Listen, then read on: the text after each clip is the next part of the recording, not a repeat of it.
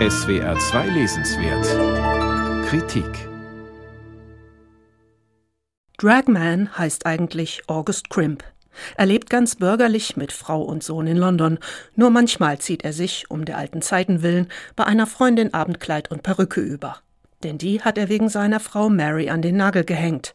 Weil sie sich vor Superhelden fürchtet, verschweigt er ihr seine Zeit als Retter in Frauenkleidern. Die ihm übrigens die Fähigkeit geben zu fliegen. Doch es kommt, wie es kommen muss. Einmal Held, immer Held. Die Vergangenheit holt August ein in Gestalt des Nachbarmädchens Cherry. August soll Cherrys Eltern helfen, ihre Seelen zurückzubekommen. Das ist wörtlich zu nehmen. Seelen sind in Stephen Applebys Comic Dragman ein Bestandteil des Körpers und sogar entnehmbar. Was bedeutet, dass sich mit Seelenkauf und Verkauf Geld machen lässt. Cherrys Eltern haben das getan und sind dadurch zu kalten Egoisten geworden. Als auch noch Transvestiten ermordet werden und ein Superheldenfreund verschwindet, beginnt August zu ermitteln. Natürlich in Kleid und Perücke. Sollte jemand an dieser Stelle noch Erwartungen haben, wie sich die Handlung entwickelt oder wie Superheldengeschichten gezeichnet sind, vergessen Sie sie. Applebys Dragman überrascht auf allen Ebenen. Erzählerisch, weil August eher durch seine Ermittlungen stolpert.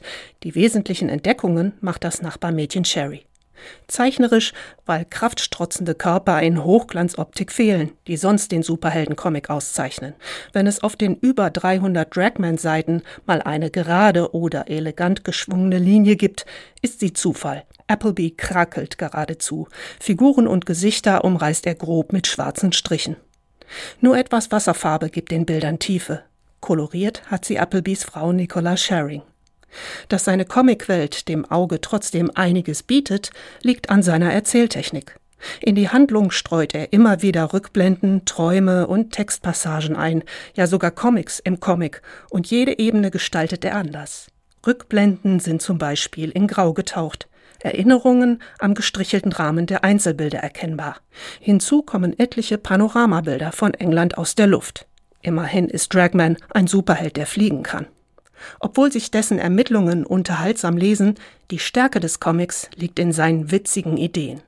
Dass Superhelden nur mit offizieller Lizenz Leben retten dürfen, und zwar nach Probezeit plus anschließender Anhörung, das hätten sich die Komiker von Monty Python nicht besser ausdenken können.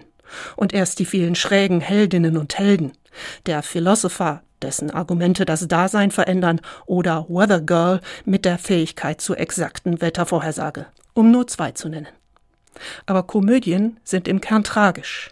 Die Schattenseiten dieser Comicwelt erzählt Appleby selbstverständlich mit. Der Kommerz hat alle Lebensbereiche durchdrungen. Gerettet wird nur, wer eine Superhelden-Versicherungspolice vorweisen kann. Politiker finanzieren sich durch Sponsoren. Menschen verkaufen ihre Seelen, damit sie ihre Rechnungen bezahlen können. Immerhin, am Ende siegen Freundschaft und Mitgefühl über Geld und Gier. Und über die Verachtung queerer Menschen denn auch Diskriminierung pflicht Stephen Appleby in seine Bildergeschichte ein. August verheimlicht sein Dragman-Dasein nicht nur seiner Frau, sondern seinem ganzen Umfeld. Zu groß ist die Angst vor Zurückweisung. Beleidigt und bedroht wird er sogar von Superheldenkollegen.